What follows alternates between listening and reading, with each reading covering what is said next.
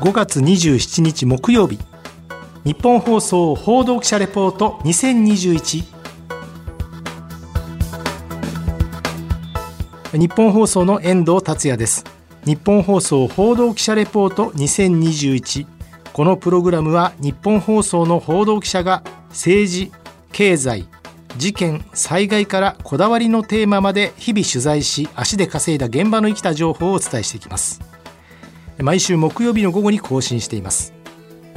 第13回は今月も決定できず東京オリンピック・パラリンピックはどこへというテーマでお伝えしてまいります。7月23日の東京オリンピックの開会式までいよいよあと2ヶ月を切りました。国内の観客の入場制限海外から取材にやってくるメディアへの対応チケットの発売大会ボランティアの業務の細かい割り振りなどなどをクリアすべき課題は山ほどあるんですが、残念ながらこの段階に至ってもほとんど進展がありません。東京オリンピック・パラリンピック組織委員会の橋本聖子会長は先週金曜日まで行われた IOC 国際オリンピック委員会との調整会議の後の記者会見で開催につなげるためには3つの徹底、3鉄という新たな言葉を提示しました。海外から選手や関係者が来日し、一堂に会して大会が開かれることに不安を感じられる方が少なからずいらっしゃいます。また、大会開催により医療への負担をご懸念されている方もいらっしゃいます。これらの懸念に対し、私たちは3つの徹底を、いわゆる3徹を行います。一つ目は、来日人数削減の徹底であります。二つ目として、行動管理、健康管理の徹底であります。三つ目として、医療体制見直しの徹底です。三鉄を実行し、都民、国民の皆様にとって安全で安心できる大会を開催し、真にみんなのオリンピック・パラリンピックを実感いただけるように、引き続き努力をしてまいります。そんな中、取り沙汰されていました選手や関係者へのワクチンの接種、来月からスタートするというニュースが飛び込んでまいりました。これは一般の方への接種とは完全に別枠で、ファイザーからの寄付という形で選手およそ1000人、監督やコーチおよそ2500人が対象となる見込みです。医療現場への影響を考慮してワクチンを打つのは各競技のチームドクターに研修を受けさせてからその業務を委託するという流れになりそうなんですが、選手は口々に一般接種の方々との接種とは別枠とはいえ、高齢者などの接種が完了していない状況で、本当に自分たちだけが接種していいのかといったような悩みや不安もあるようです。11日に国立競技場で行われました陸上のパラリンピックのテスト大会の後、記者のインタビューに応じた短距離走り幅跳びの中西麻也選手とリレーと走り幅跳びの山本篤選手はこういった話をしています。開催される東京の都民の皆様のためにもワクチンを別枠でもっと追加でそういう IOC さんの方から引っ張ってきたりだとかっていうところにつながっていったりしてくれたらいいのになっていうのは思ってます。僕たちが打たなかったから国民に打ってもらえるのかって言ったらそうでなければむしろ僕たちは打った方がいいのかなっていうふうにも思ったりしますね。移動からのリスクを考えると打つべきなのかっていうのを今結構あれですね悩んでいるところですね。さらに丸川オリンピック・パラリンピック担当大臣は選手などに加えて日本のメディア関係者やボランティアの一部などにワクチン接種を推奨することを明らかにしました。しかし組織委員会の武藤事務局長は現時点では決まっていないと発言し残念ながらこの段階でも日本の体制がまだワンチームとして機能していないことが明らかになりました。あの今、日本のメディアの方、あるいはボランティアの方にワクチンを接種するのかという話がありましたが、そのような議論はされておりません。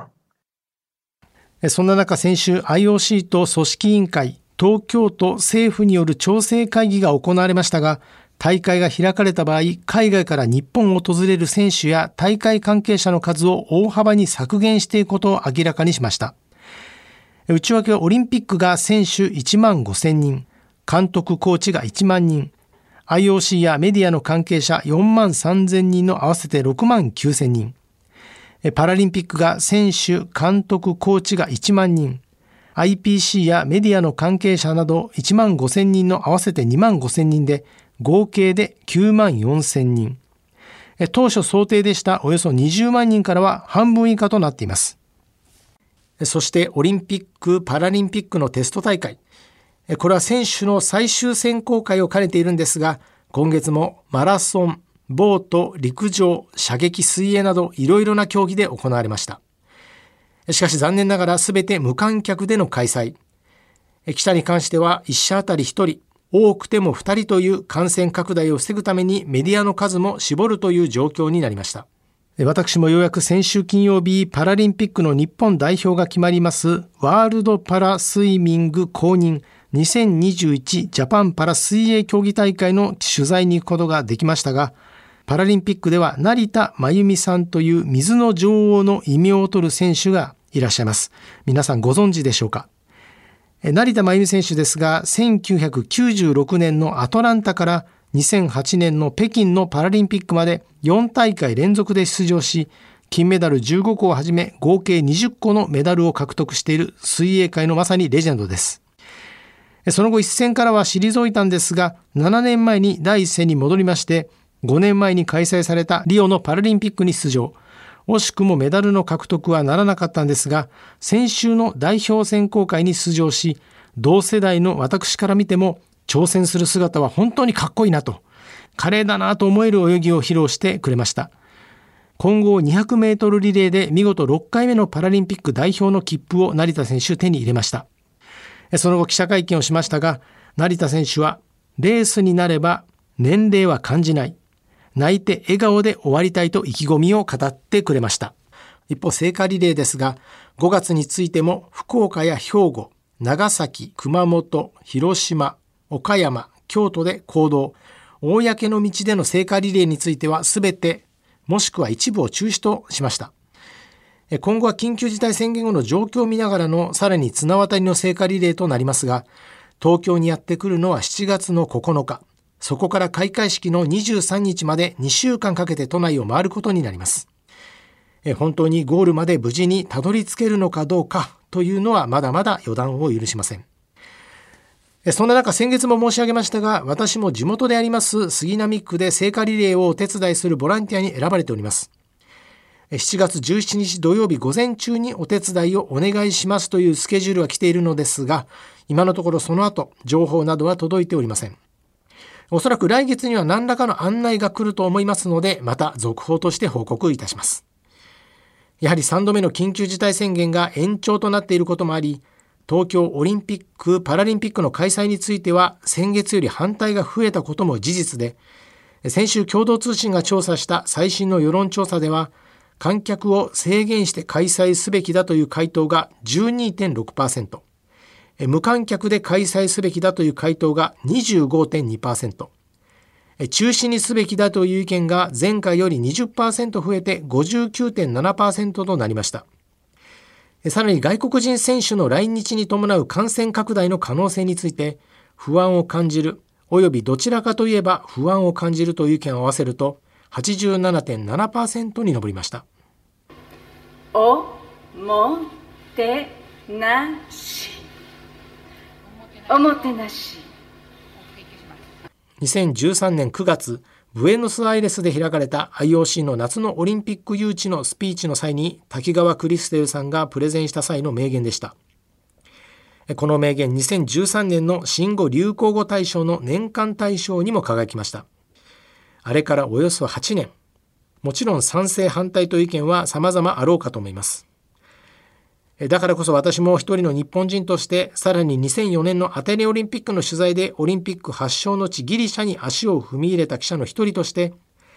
これからも行われる聖火リレーやテスト大会の現場など、自分の目で目撃したこと、耳で聞いたことを事実として伝えていきたいと考えております。オリンピック・パラリンピックの最新の動きについては来月もお伝えしたいと思います。来月はさらに大きく変わっている可能性があります。例えば、バッハ会長の22日の問題発言と言われる発言に日本人が怒り浸透になっています。国際ホッケー連盟のオンライン総会の挨拶で東京大会を実現するために我々はいくつかの犠牲を払わなければならないと発言しました。この我々が日本人を含んでいるかどうかというのは不明ですが、日本国内からは日本人に犠牲を求めているのかと反発が湧き起こっています。この発言に対してはさすがに丸川オリンピック・パラリンピック担当大臣も25日になって日本人の怒りについて理解を示しました。多くの国民の皆様がこの発言を聞いて反発を覚えたのは自然なことではないかと思います。やはり日本国のことは日本国民が決めるということを多くの国民の皆様が当然思っていらっしゃると思いますのでその感情については私も無べなるかなという思いです。日本放送報道記者レポート2021お聞きになった感想またこういったテーマで取材してほしいなどメールでお待ちしております。メールはニュースアットマーク 1242.com ニュースアットマーク 1242.com ニュースのスペルは NEWS です。次回の日本放送報道記者レポート2021は宮崎優子記者が担当します。テーマは酒類の提供禁止主犯業界に大打撃というテーマでお送りします。どうぞお楽しみに。この時間のお相手は日本放送遠藤達也でした。今回もお聞きいただきましてありがとうございました。